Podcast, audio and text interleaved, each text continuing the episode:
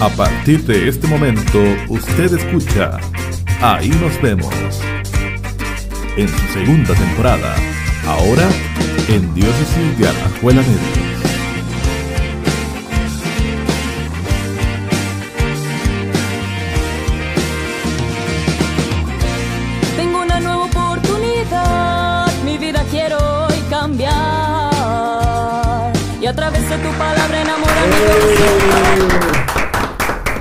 Hola, hola a todos, bienvenidos a un nuevo programa, ya nuestro capítulo número 9. Estamos muy felices. José Ramón, ¿cómo vas? Hola, hola, José, todo bien, todo muy bien. Muy contentos de esta segunda, segundo episodio que tenemos de esta segunda temporada de su programa Ahí nos vemos. Gracias a todos los que tuvieron la gentileza de acompañarnos en el primer episodio, que, donde tuvimos al padre Marco Chinchilla de la parroquia de Grecia. Y hoy tenemos un nuevo invitado, en este caso invitada, que, a ver, bastante conocida en medio de nuestra diócesis, sacerdotes, laicos, bueno, ¿quién no la conoce? Y aunque ya está en el título, pues démosle la bienvenida, Josué. Bueno, aquí estamos haciendo trampa porque desde que llegó José Ramón, entrevistamos al padre Marco, que es del Coyol. José Ramón llegó nuevo y es del Coyol. Y hoy vamos a entrevistar a otra persona que también es del Coyol. Hoy tenemos con nosotros a Grace Murillo, una servidora de Dios, una servidora de nuestra curia diocesana. Grace, bienvenida. Ay, Dios mío, bienvenidos. Qué susto, chiquillos. Gracias por invitarme. Qué bueno que esté con nosotros hoy, Grace. Bueno, Grace, vamos a entrar en materia. Dime. Grace, cuéntenos un poquito. ¿Quién es Grace? Oh, bueno. ¿Qué les digo?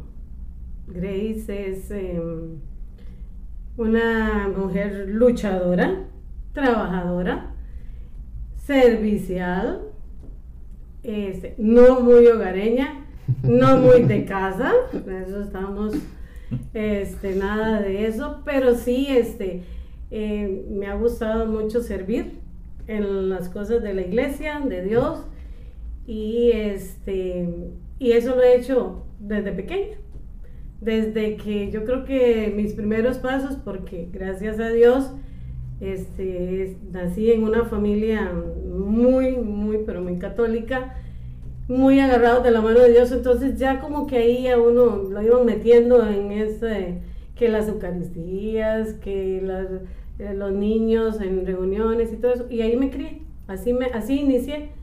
Y este, en la escuela, las actividades de religión, ah, todavía me acuerdo, chiquis, todavía me acuerdo. Este, entonces, sí, yo creo que ahí más, esa es Grace, una persona que nunca, sí me gusta va mucho en mi, en mi adolescencia y todo lo que eran las fiestas, el baile, el salir a pasear, eh, me divertía con todo, en la escuela participaba, aunque no era así como muy fácil, pero saben que me vestían siempre, me acuerdo, eh, bailaba mucho folclore, el caballito Nicolás, pero me vestían de hombre.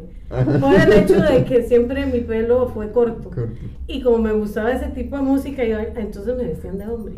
Entonces el caballito nicoyano nunca faltaba en las actividades de Grace. Eh, y en, en muchas, este, antes le decíamos recitaciones y todo eso. Entonces lo hacíamos en la escuela, ahí yo participaba. En el colegio, eh, pues tuve también participación, muy poquita porque en el colegio era como, ya yo era más, uno como más timidillo. Pero siempre mis ¿Alguna, amistades- ¿Alguna vez Grace fue tímida entonces? Ah, sí, claro, ¿no? Eh, Aunque no crea, bueno, sí. un Aunque no parezca. No Sí, sí, sí, no, pero un poquito, un poquito. Porque, digamos, eh, he tenido esa virtud de que me he podido relacionar. Uno siente a veces que hay gente que las apartan o compañeras. Yo sentía compañeras que la- Yo siempre estaba metido ahí. En el alboroto ese había el famosa gorilada que había en el Instituto de Alajuela. Y yo siempre participé en esas cosas y yo vacilaba y todo. Eso sí, siempre con cordura, no me iba más allá de ciertas cositas que Juiciosa, a juiciosa. pesar a pesar de que era aquella época, los años 80, pero sí existían. todavía ahí existían muchas cositas. Y entonces yo sí sabía hasta dónde llegaba y hasta dónde mejor me iba. Ujú. Grace, remóntenos un poquito. ¿Qué año más o menos nace usted? Yo nací un 3 de abril de 1963 en Coyol City, En Coyol City. mi adorado Coyol, donde he vivido toda mi vida, donde son mis papás también, que nací. Bueno, no, mi mamá es guanacasteca, ella nació en, en, en Tilarán, no, ¿cómo se llama este? Sí, Tilarán creo. Papi sí, papi nació ahí en la casa, en el Coyol. En el Coyol. Grace, esa parte de la infancia que nos contaba un poquito, ¿cómo, cómo, cómo fue en los barrios de Coyol? En mi Coyol. Ah, eso fue precioso. Antes no había todo esto cerrado, ni había este, que usted no podía jugar con este, ni, ni salir, no, no, no.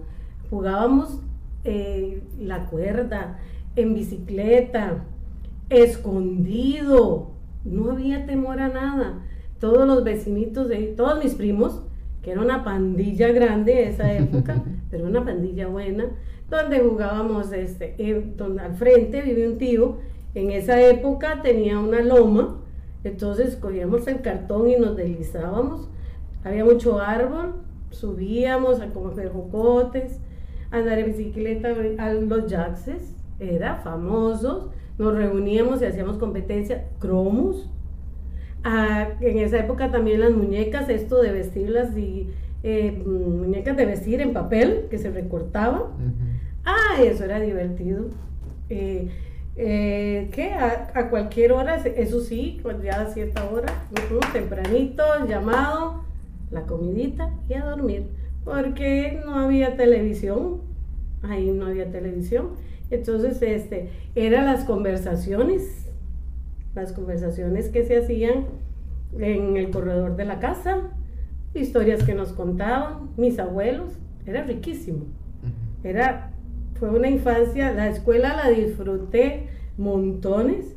Me acuerdo que mi primer regalo, que yo me sentía ya toda una mujer, fue una cajita de polvo, polvitos, Ajá. polvitos para la cara. Y un lápiz labial así todo, nos lo regaló la niña Odili. Todo coqueto. Así, y nosotros fuimos super, porque cada año nos hacían un regalo. Y eran regalitos de verdad. Yo sé que les costaba mucho, porque los papás en esa época, mi mamá, este, en la escuela, cocinábamos con leña.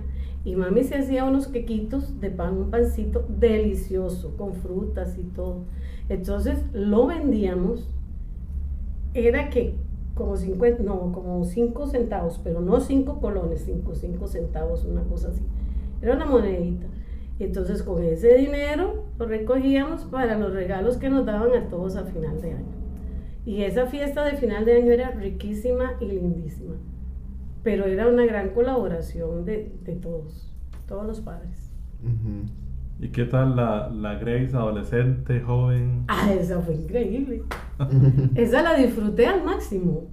Yo mi juventud, mi adolescencia, eh, le doy gracias a Dios por mis padres, porque la educación que me dieron, entonces yo supe disfrutarla, eh, como decía antes, sabía hasta dónde tenía que llegar y hasta dónde no, pero yo sí, las lunadas del Instituto de la Abuela nunca me las perdí, nunca.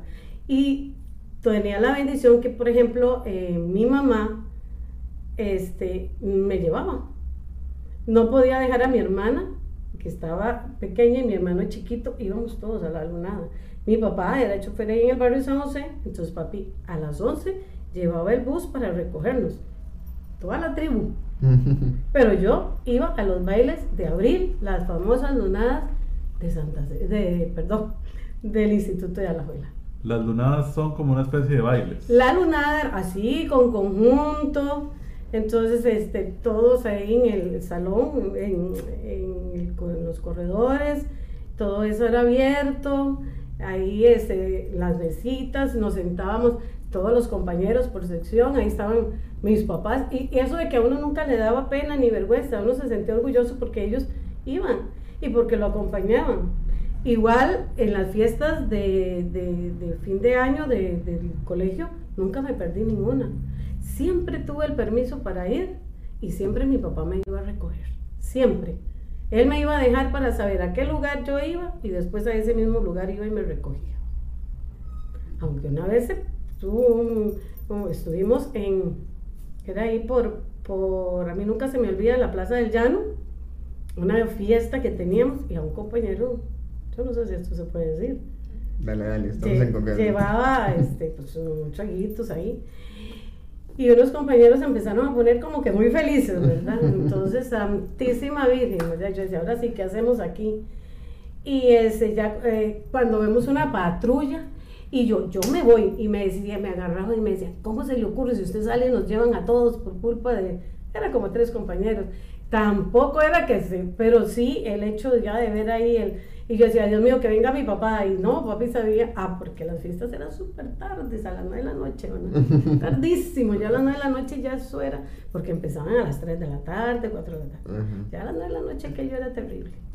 Y entonces ya yo decía, que llegue mi papá, que llegue. En eso una compañera dice, si quieres salimos hasta mi casa, está más allá para no quedarnos donde estaba ahí un poquillo el desorden.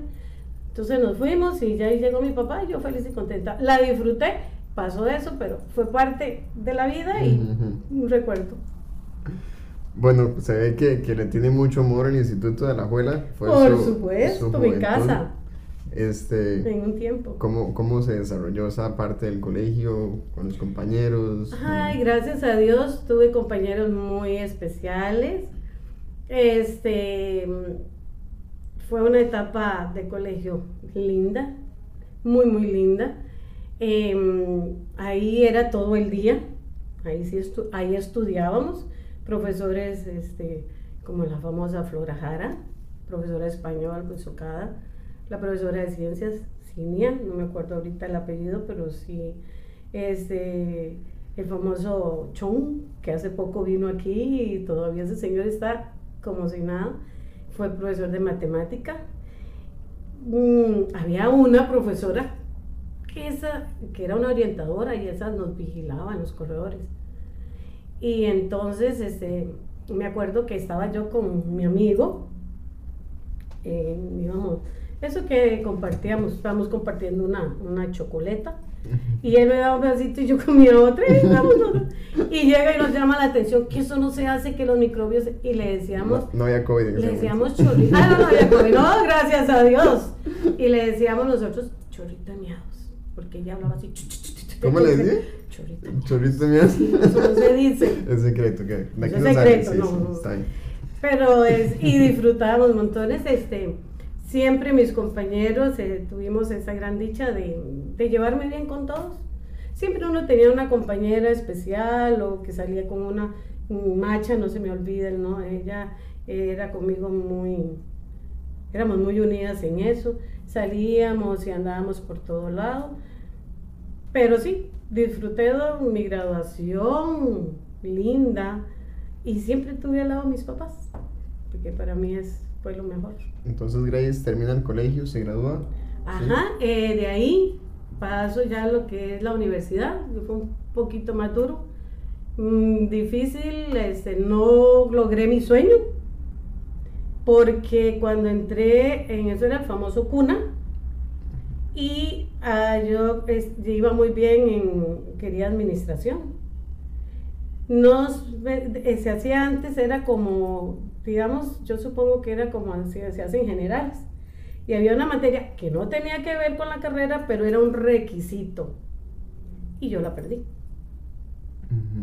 Y la repetí y la perdí. Ya yo le tenía como obsesión a esa entonces, para mí eso fue como un trauma, ¿verdad? Entonces dije, yo no vuelvo a la universidad, no sé qué. Ya inicio, ya entonces saco mi secretariado y que fue con lo que ya inicié mis trabajos y todo eso. Grace, de cara a Dios, ¿dónde se encuentra Grace con Dios que dice, ok, yo aquí ya me encontré con Dios este, y quiero servir, quiero estar dentro de la iglesia, ayudando, sirviendo en todo? Es que yo creo que ese encuentro con Dios fue desde, desde, que yo tengo uso de razón, eh, mi familia, ahí fue donde me introdujeron ahí a Dios, eh, con el rosario, aunque vieran yo para rezar el rosario. Mis papás eran, o son, porque a pesar de todo, cursillistas. Entonces, este, nosotros, ellos nos llevaban a todas esas actividades. Sí, a mí no me gusta cursillos de cristiandad, tal vez es por eso, porque como desde pequeña este, tenía que ir a las ultrellas porque no nos dejaban solos. Pero resulta que papi y mami ya decidieron, vio que como que nos aburríamos en las ultrellas, entonces nos dejaron. Entonces eh, mami nos decía, acuérdense que tienen que rezar el rosario. Y pero nosotros, ah, ya teníamos tele, en blanco y negro, pero teníamos. Sí. Entonces decía mi hermana, había, nos encantaba ver música libre. En aquella época era música libre con Nelson Gautama, no se me olvida todavía. Y nos encantaba, pero esa música era así como que un poquillo supuestamente, ¿verdad? No, prohibida. Entonces, pero por los bailes y qué sé yo, pero era una música lindísima, a nosotros nos encantaba ver los bailes y todo. Entonces decía mi hermana, tenemos que rezar, entonces le poníamos un mantel transparente al televisor. Lo tapábamos con una cortina o algo transparente, ¿verdad? Ajá. Entonces rezábamos el rosario, pero estábamos, le bajamos el volumen y veíamos el, el televisor. Ajá. Pero cumplíamos y rezábamos el rosario.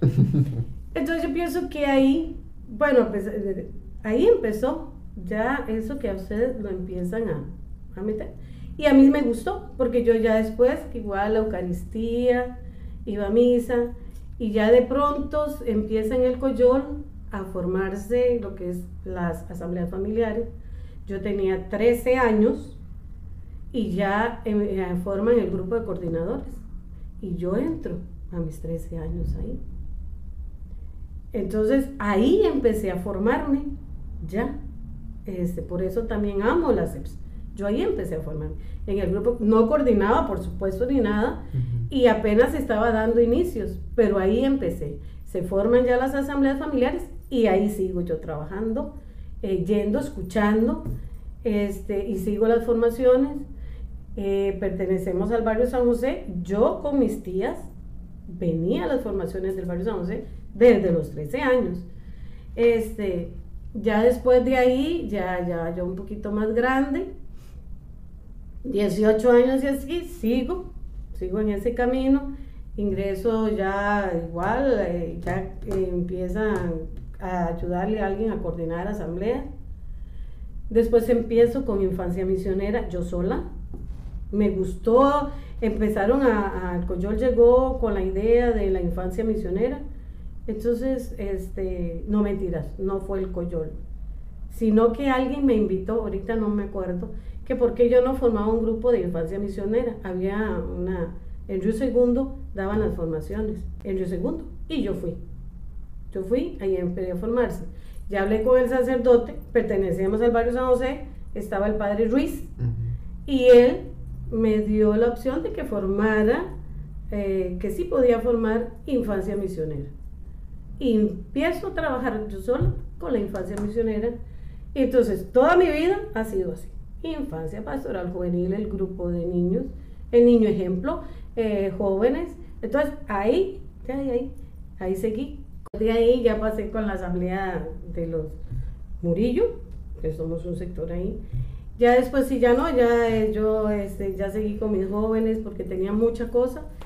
Y eh, ya fue una prima que decidió seguir con esa asamblea, igual yo participando y siendo coordinador.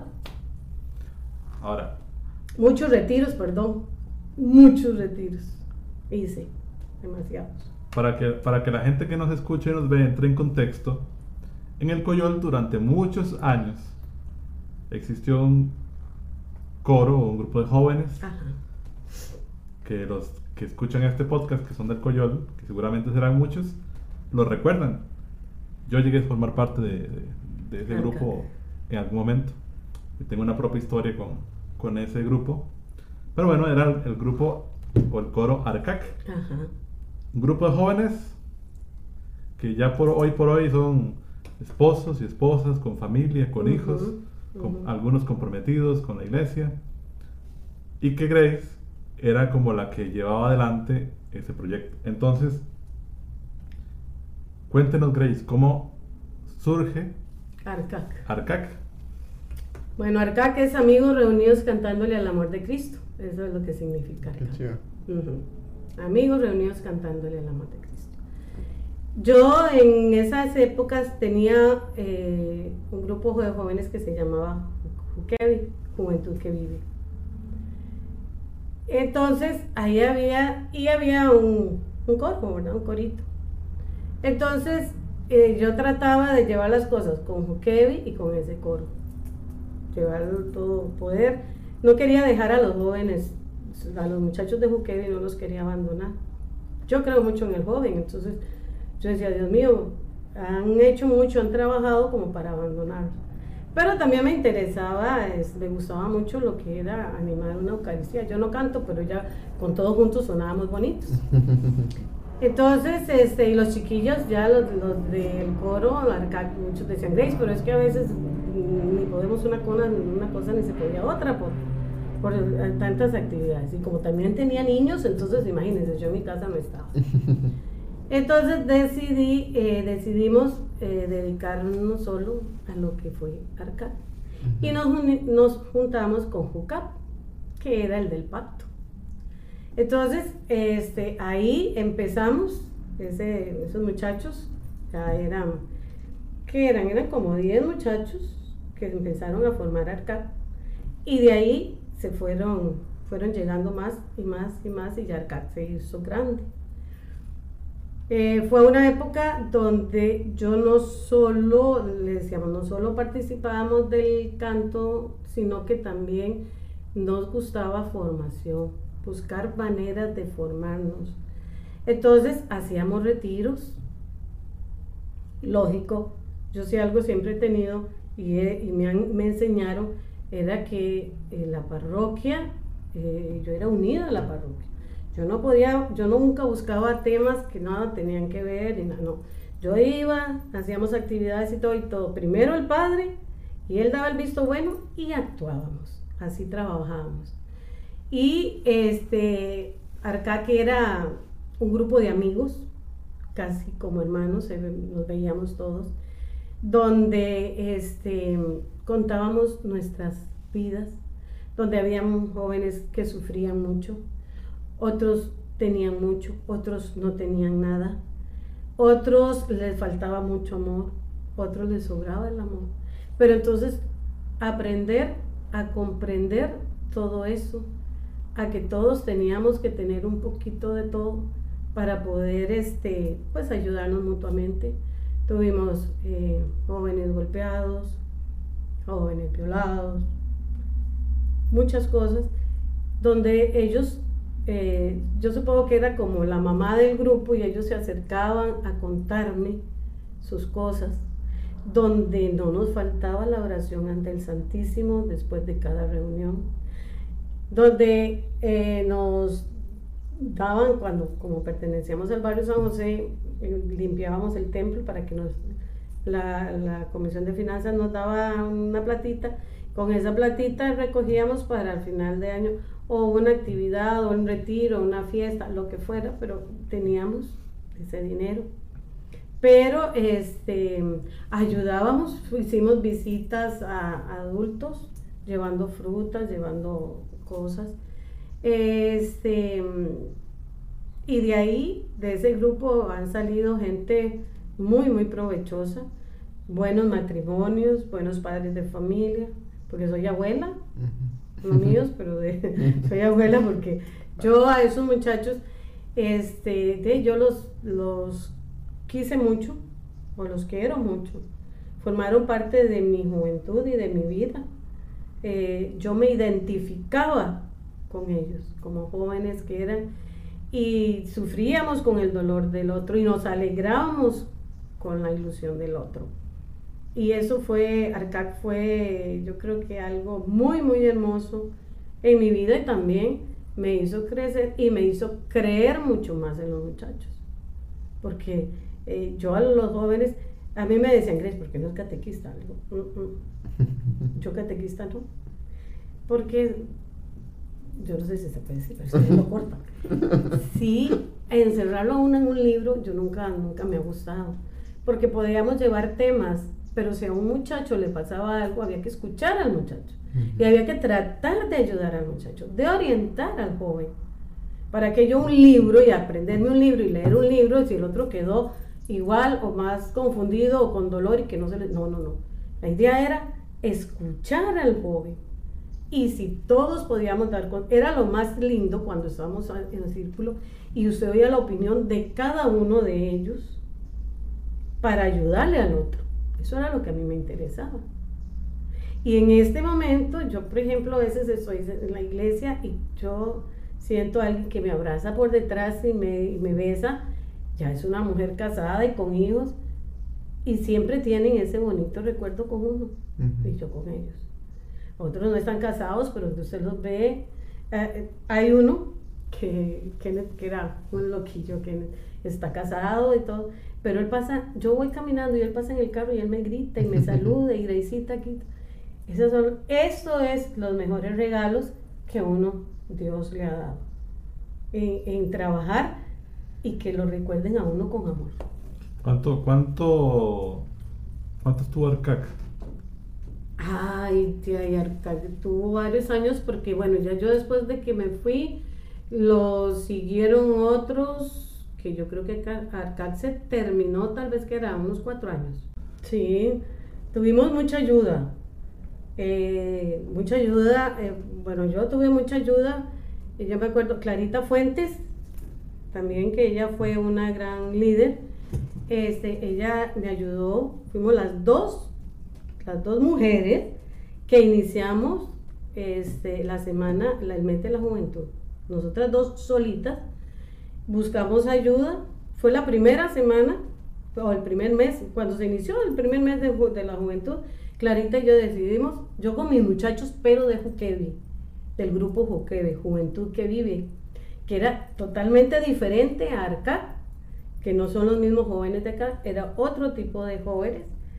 Este, y con ellos iniciamos este, la primera, el primer mes de la juventud. Y entonces buscamos ayuda con el hermano marista Raúl Gomar, que hoy en día, Dios lo tenga en su santa gloria, un, guatemalteco, él murió ya. Y Raúl este, era muy amigo, entonces eh, íbamos al marista, Clarita y yo, con él hacíamos dinámicas que nos enseñara. Entonces, gracias a Dios, a él lo autorizaron a que podía trabajar con nosotros esa semana de la juventud, porque hacíamos una semana completa. Pero, hay, pero yo siempre he tenido ese defecto. A mí me dan un papel y yo... no. No. Entonces cogíamos el papelito, esos eran unos folletos blancos grandísimos que nos daban. Y nosotros decíamos, ok, de aquí cogemos lo más importante, lo mejor y cómo lo vamos a, a desarrollar con los muchachos. En esa época era cuando salía el mimo, ¿se acuerdan ustedes de los mimos y todo eso? Y la danza y todo. Y con Raúl, que era artista para eso, y con su, él tenía su organeta y todo eso, y, era súper dinámico en los cantos.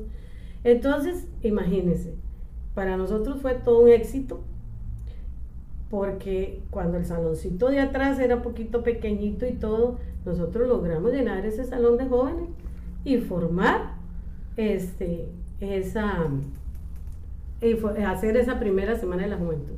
Clarita Fuentes y yo adelante, pero todos mis muchachos de Jukevi que nos apoyaron atrás junto con, con Raúl Gomar. Bueno, esta experiencia de parroquia, una, una gran historia que, brota también de, crecer en una familia que siempre la llevó hacia Dios, que le permitió encontrarse con Él y que le permitió servir.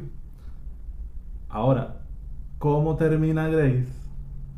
aquella persona entregada en su parroquia, con los jóvenes, con los muchachos, ¿cómo termina Grace en la curia de la diócesis de Alajuela? Hijo, bueno, bien. Eso eh, termino ahí. Bueno, yo trabajaba con el licenciado Mario Chacón Soto, que en paz descanse, y el licenciado Otto Paniagua. Primero, les cuento. Eso es como una anécdota. Cuando yo estaba estudiando, este, una prima mía me quería trabajar. Entonces me dice, Grace, ¿por qué no me acompaña a, a la famosa Loable, una empresa, para buscar trabajo? Le digo, sí, claro, yo la acompaño. Llegamos ahí y me entrevistan a mí también. Y le digo, no, no, es ella la que buscar trabajo. Me dice, no, no, no importa, dice, yo la voy a entrevistar a usted. Y ya le la llaman. Y entonces, este, ok. Resulta que allá había teléfono en mi casa también, telefonito, de esos de cablecito. Y me llaman y me dicen que me contratan a mí a trabajar en Loable. Yo no sabía ni enhebrar una aguja. Y yo, ¿qué voy a hacer yo a Loable? Y no contratan a mi prima. Eso fue lo mejor. Ella que sabía coserla y a mí. Sí, yo voy a ver. Me voy a, a Loable. Y llego y yo vi aquellas máquinas y yo, yo, ¿qué estoy haciendo aquí? Y decía yo, bueno, no importa. Ahí voy, echa para adelante, a ver qué. Y con eso me ayudo para mis estudios y para todo. En esa época yo decía, bueno, yo estaba eh, en, en San José haciendo un curso de recursos humanos y lo hacía los sábados, entonces yo decía, "Sí me sirve la platita. Y ocho, o mil, 1800 colones, eso era increíble, ¿verdad? Ujú. Entonces, de, imagínense, yo feliz. Duré ocho meses. No aguanté ese ritmo. Ni, y eso que me decían que iba bien. Pero olvídese, yo eso no, no era lo mío. Jamás como costurera, no. Entonces, eh, de ahí, este, yo paso a Huacha Inversiones, una empresa de, ventas de propiedades y todo. Ya yo conocía, por supuesto, don Mario fue maestro en la escuela del Coyol, entonces teníamos una bonita amistad. Elisa, mi mejor amiga, era la secretaria. Eh, don Mario tenía mucha clientela, entonces Elisa necesitaba que le ayudara, pero ya yo estaba con OH Inversiones, don Oscar Vargas. Pero resulta que OH Inversiones, pues no le fue muy bien a don Oscar y, cerró la oficina, entonces me dice Mario, no hay problema, usted trabaja con nosotros. Y ahí inicié trabajando con don Mario Chacó. Eh, trabajé casi 20 años. Elisa se casa y se va, yo continúo en el bufete. Don Mario eh, enferma de Alzheimer. Entonces a él le recomiendan que él teni- tiene que cerrar la oficina. Entonces Don Otto decía, Grace, no, ah bueno, nos recomendaron que Don Otto no se podía, o sea, que no podíamos mantener la oficina abierta porque Don a pesar de que ya le habían quitado el trabajo, él todavía le daba por venirse a la oficina. Entonces que iban a haber problemas, entonces que había definitivamente que cerrarla. Entonces se cerró el bufete, yo me fui para mi casa y yo decía, ahora sí, ¿qué voy a hacer, verdad? Eh, un tiempo trabajé, este, me prepararon y todo para un trabajo en una escuela privada, pero eh, ahí pues otra historia y muy, no muy agradable, entonces no. Eh, ya yo llegué, estaba en mi parroquia, eh, el padre Enrique Cortés, con quien gracias a Dios tuvimos una muy, o tengo una muy buena amistad. Le ayudé un tiempo a él en, como secretaria parroquial, que en esa época secretaria parroquial, ahí era simplemente atender el teléfono y decirle a la gente que esperara, era algo muy sencillo. Y Enrique sabía que yo, perdón, el padre Enrique sabía que yo estaba sin, sin, sin trabajo. Deciden aquí, en el año 2006, abrir un departamento legal con el padre eh, Marcelo Araya. Y como el padre Enrique sabía que yo no tenía trabajo y que yo tenía muchos años de experiencia en legal, entonces me contrata. Entré a trabajar un 16 de enero del 2016, ¿verdad? Eh, 2006 2006. aquí. Eh, trabajaba con el padre Marcelo solamente en lo que era legal. Empecé a trabajar medio tiempo. Eh, aquí se aumentó el trabajo, gracias a Dios y todo. Entonces ya me contrataron tiempo completo y desde ahí aquí estoy. Aquí es en Acuria, es que como nos están escuchando, entonces no saben dónde estamos. Ah, perdón, aquí en la curia, sí. Disculpe. Estamos grabando desde la Curia hoy. Este, ¿Cómo ha sido ese desarrollo de Grace en, en la Curia? Eh, bueno, empieza desde la parte legal, Ujú. pero su trabajo ha ido evolucionando Ah, hasta sí. la actualidad. Gracias a Dios he aprendido de todo un poquito. Porque legal yo lo manejaba bien, gracias a Dios por toda la experiencia que había tenido. De ahí este, me mandan a recepción, algo sencillito, eh, lo que era atender a Monseñor Barquero. Entonces era muy fácil con él. Y no era nada complicado, era estar pendiente de sus necesidades, porque Monseñor Barquero sí estaba aquí, entraba con nosotros a las siete y media y se iba con nosotros a las 5 de la tarde. Entonces él siempre tenía gente que atender y alguna cartita que, porque a él le gustaba hacer sus cartas y tenía su maquinita de escribir y a él le gustaba hacer sus cosas. Entonces era poco lo que yo, pero yo estaba atendiéndolo a él. Entonces lo atendía a él y un poquito lo que era el, el departamento legal. Después de ahí me dicen que paso a proveeduría. Nada sabía de proveeduría. Entonces Grace empieza de nuevo a aprender proveeduría, aprender qué era en proveeduría un sistema antiguo. Ah, bueno, y les cuento que cuando aquí yo llegué no había internet. Aquí no había internet. Aquí había, eh, sí había una computadora, sí, pero era para hacer cartitas y cosas así, pero internet, no. Aquí lo pusieron que como unos años después ya fue que, que este, yo empecé a necesitar internet por los estudios registrales y todo, entonces me daban una contraseña. Don Jorge me daba una contraseña.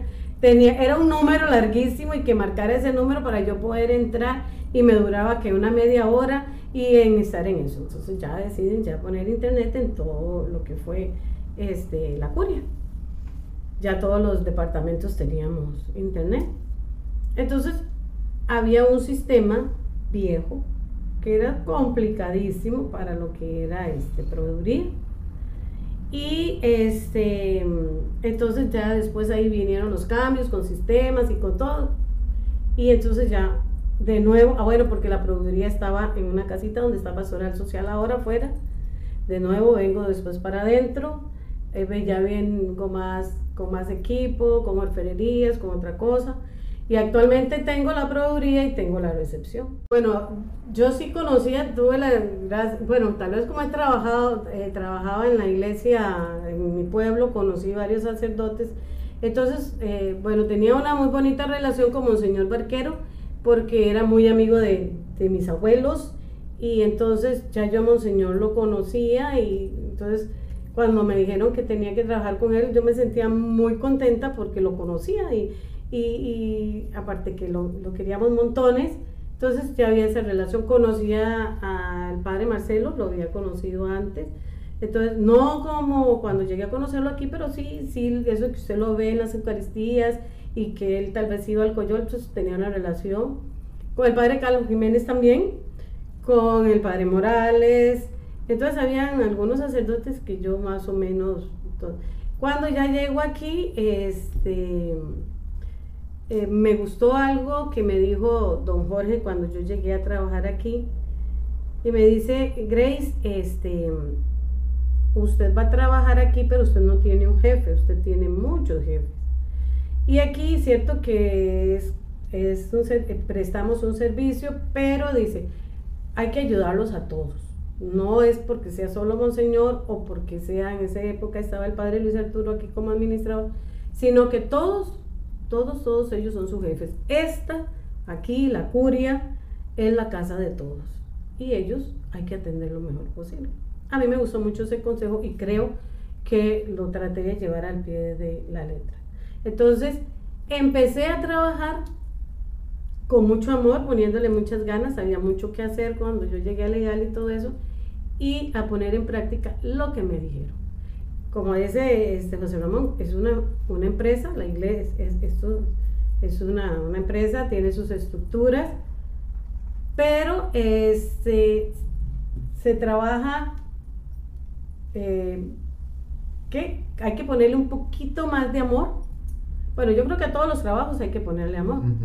Servicio, amabilidad, sonrisa, aunque ustedes, porque ya porque sea la iglesia, muchas personas dicen, ay, es que son los sacerdotes. No, no, no. Sabemos que todos ellos tienen carácter muy diferentes. Hay unos que son muy amables, hay otros que no. De- no, no es cierto. Hay unos que son muy tranquilos, otros que no, otros que quieren las cosas ya, otros que dan su tiempo, su espacio, y hay que saberlos atender a todos. Y no he tenido ningún problema hasta el momento. No todo es color de rosa. No, no, no, no. Hay sus altibajos. Hay cosas a veces que se ponen un poquito difíciles y duras. Hay encontronazos, pues sí. ¿eh? hay veces que uno se enoja Como todo trabajo. como sí. todo trabajo y uno dice, ah, la pucha nota, ahí, un momentito, ¿verdad? Pero como todo trabajo, es lindo, es agradable. En este lugar se trabaja, hay mucha paz. El lugar es muy hermoso porque trabajar en, esta, en este lugar lleno de tanta naturaleza es hermoso. Es, eh, pero igual hay cosas buenas y, no, y cosas malas. Grace, ¿cuánto tiene de trabajar en la curia? Cuéntenos. Ay, Dios mío, 2006, ahora que son 15 años. Ujú. 15 años. 15 años. Y ya, ya eso va llegando a su, a su Va llegando a su final. Ya ahorita- vamos hacia el, el 2023. Tengo probabilidades de pensionarme. Lo que pasa es que de ahí vamos a ver que, porque las pensiones hoy en día pues son bien bajitas. Y entonces pues de ahí a ver qué, qué sucede de ahí para allá, ¿verdad? Pero sí, ya gracias a Dios he cumplido y creo que lo he hecho bien y lo mejor que he podido hacerlo, lo he tratado siempre de hacer lo mejor posible, dar lo mejor de mí, hasta el momento, hasta ahorita. Bueno, Grace, vamos a seguir conociendo de, de su vida, pero vamos con un, un segmento, el primer segmento de nuestro programa, este, para ir a- avanzando, porque llevamos como 45, 40 minutos de estar hablando solo la primera parte, imagínense. Entonces vamos a ir, ir avanzando. Eh, este es nuestro segmento que se llama 18 preguntas random que nadie más le haría, pero nosotros sí se las vamos a hacer. Entonces, este, vamos a empezar con las preguntas. Son preguntas sencillas, este, de respuesta corta, digamos. Este, y lo que se acuerden, ahí nos, nos, nos comenta. Entonces, empiezo con la primera pregunta. Un sueño que tenía de niña, Ay, sí, ser maestra. maestra. Me gustaba la educación. Ok. Hubiera sido buena maestra. ¿Qué es lo primero que hace cuando se levanta y lo último que hace antes de ir a dormir? Cuando me levanto, lo primero que hago es, eh, me persigno. Es lo primero. Tengo un rosarito, entonces con el rosario me signo. Ujú. Eso es lo primero que hago, gracias a Dios. Me levanto, inmediatamente busco a mi mamá para saludarla. ¿Y cuando se va a acostar? Eh, bueno, rezamos el rosario los tres juntos y después del rosario, este, ya yo cuando me cuesto igual, me signo, le doy gracias a Dios, tomo el rosario, eso sí, yo duermo con un rosario en la mano. Y eh, hago mi oración, doy gracias y con el rosario en la mano me duermo. Es un objeto que no le puede faltar antes de salir de la casa. Un objeto que no me va mm, en el bolso con todas mis cosas. Todos los chonchos. Todo lo que usted puede imaginar se va dentro de ese bolso. ¿Conserva algún juguete de niña, algo que tengan guardado? Ay, era casi lo hay una cositita así. bueno, de, de la infancia, de, de, mm, no, de, digamos, ese, eso que, que tengo ahí es un muñequito pequeñito, pequeñito, pero eso me lo había regalado Tony, el compañero que tuvimos aquí. Y yo lo quiero mucho porque quiero mucho a Tony y, y es un recuerdo de él, porque ya de la infancia, infancia, ya imagínense, ya tiene 59 años, ya todo está deshecho. Pero este, ese muñequito nunca lo he querido eliminar, pues ya tiene años de estar conmigo y es un muñequito precioso. Grace, la mayor travesura en su vida. Ave María, eso sí está bueno. Bueno, la mayor travesura de mi vida fue que quemé un cafetal. Medio coyol se fue. No, eso fue horrible, no, fue divertido. Porque este, la pandilla mía, de mi familia, esa bonita pandilla, pero esa, ese día éramos solo Joaquín y yo, mi primo, ese era el líder de la pandilla. Ujú. Y decidimos jugar de bomberos. Pero él es muy vivo, me dice, usted enciende, usted prende fuego y yo echo agua. Lógico, yo encendí, era verano porque aquello era día y a día, día. Bendito sea Dios, no hubo, no se quemó ninguna casa, pero sí se quebró una señora que trabajaba con mi abuelo, Lidia, una señora que sobaba ahí en el collor, que era famosa, pues fue- sobaba a todo el mundo de las pegas, ¿verdad? Quitaba las pegas. Y esa señora este, se cayó y se quebró.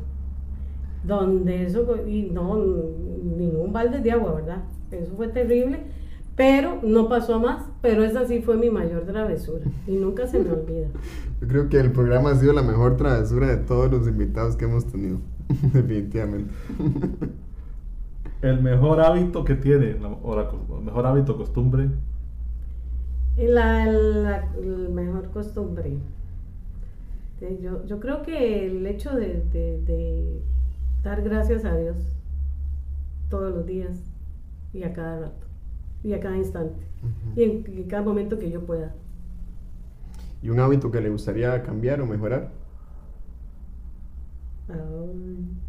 La televisión, Ajá. fanática, pero fanática. Que a veces se me olvida que tengo a mi papá bien ahí y por estar viendo algo, lo dejo solo. ¿cierto? Sí. Esa está curiosa.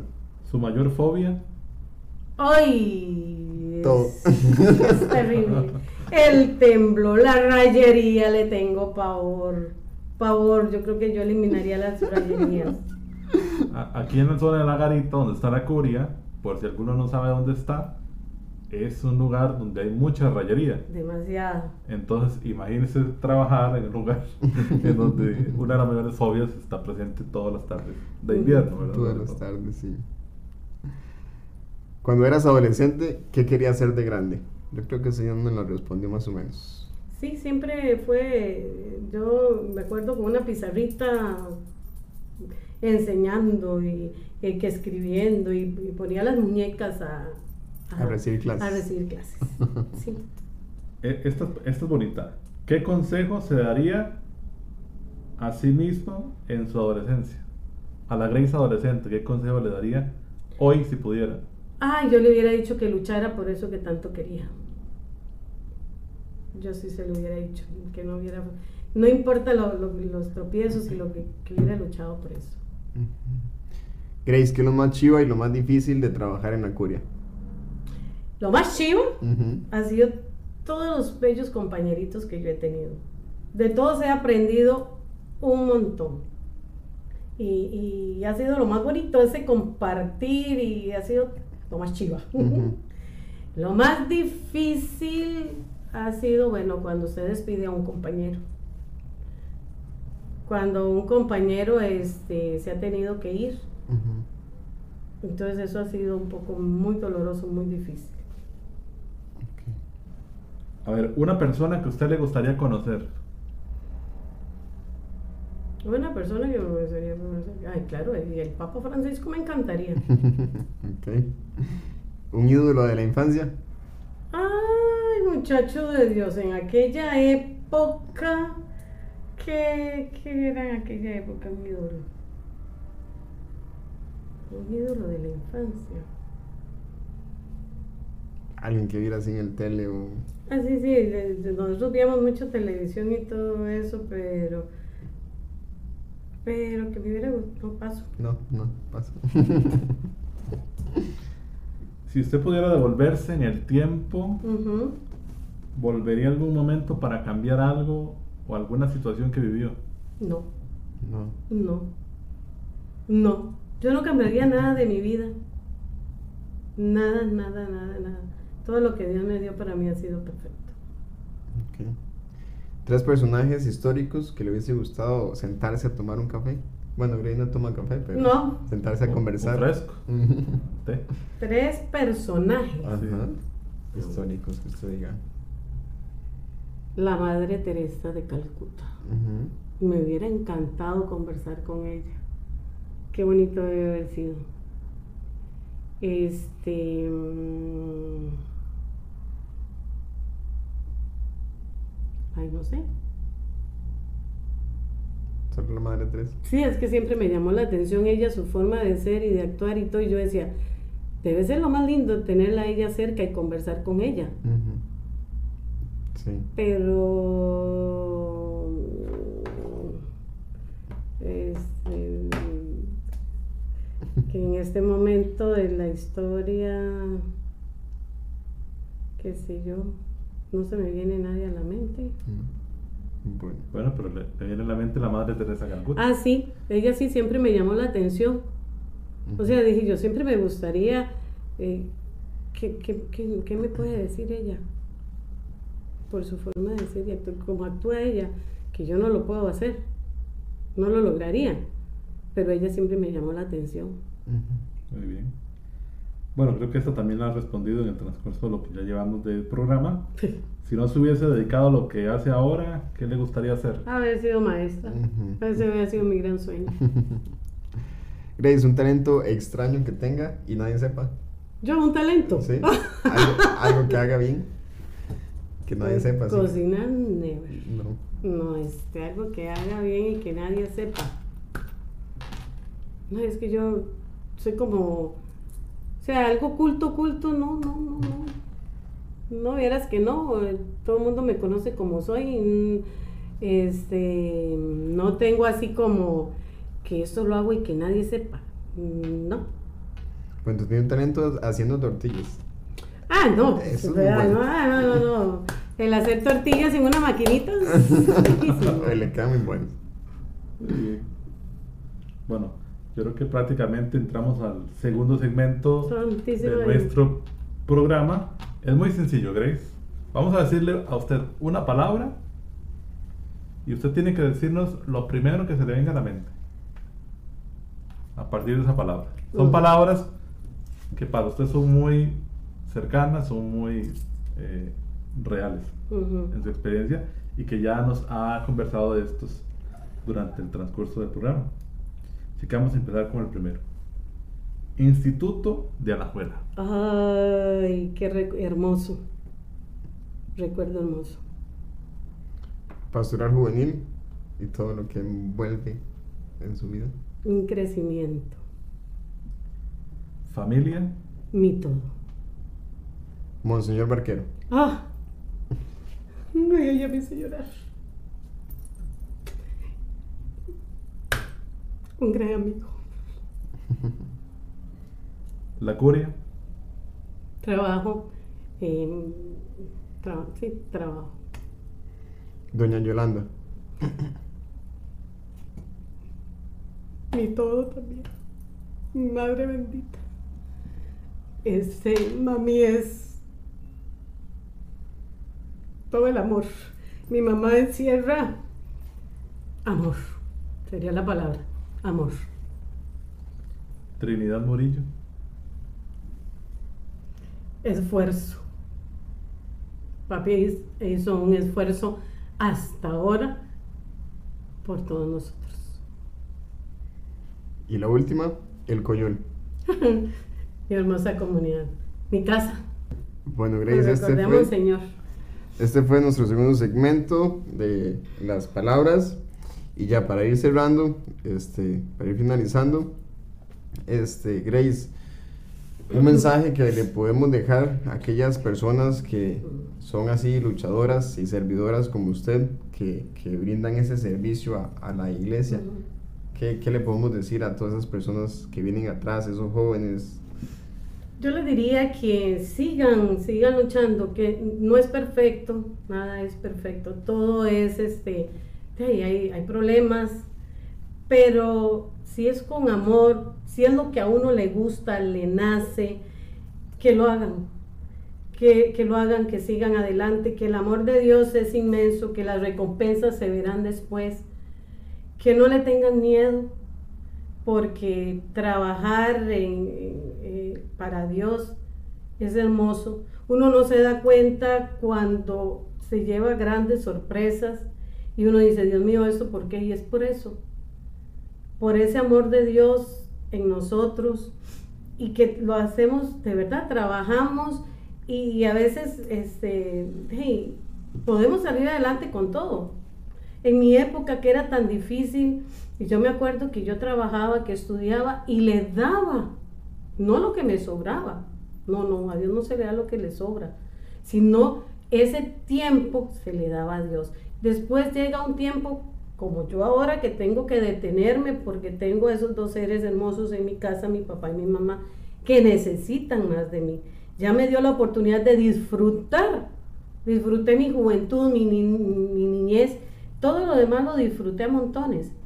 Entonces ahora llega un tiempo en que yo tengo que detenerme porque tengo estos dos seres que dieron la vida por mí y por los que yo ahora tengo que ver, luchar. Y no es una obligación, es un amor, es por amor. Entonces que ahora que están jóvenes y que tienen todo este mundo, que tienen esas tecnologías que es mucho más fácil, que la disfruten, que lo hagan, que lo realicen, que no se echen para atrás, que no tengan miedo que el Señor siempre va a estar ahí, los va a guiar, los va a ayudar, los va a ayudar a salir adelante de todos, todos esos problemas y de todas esas necesidades y angustias. Mire, se lo digo yo que he pasado ya por muchas, muchas cosas. Y que a veces uno tiene tantas angustias y necesidades y en un momento u otro, pucha, se abre los ojos y dice, ¿qué pasó aquí? Todo se le resuelve. Entonces, que sigan adelante, que luchen, pero que no le nieguen nada al Señor. Que trabajen con amor, que le den esa juventud. Mire, yo me acuerdo mis tiempos, yo decía, bueno, sí, ya llegó mi tiempo. Cierto, yo a veces en mi casa no estaba, pero que tenía una reunión y yo la disfrutaba y la saboreaba y aprendía.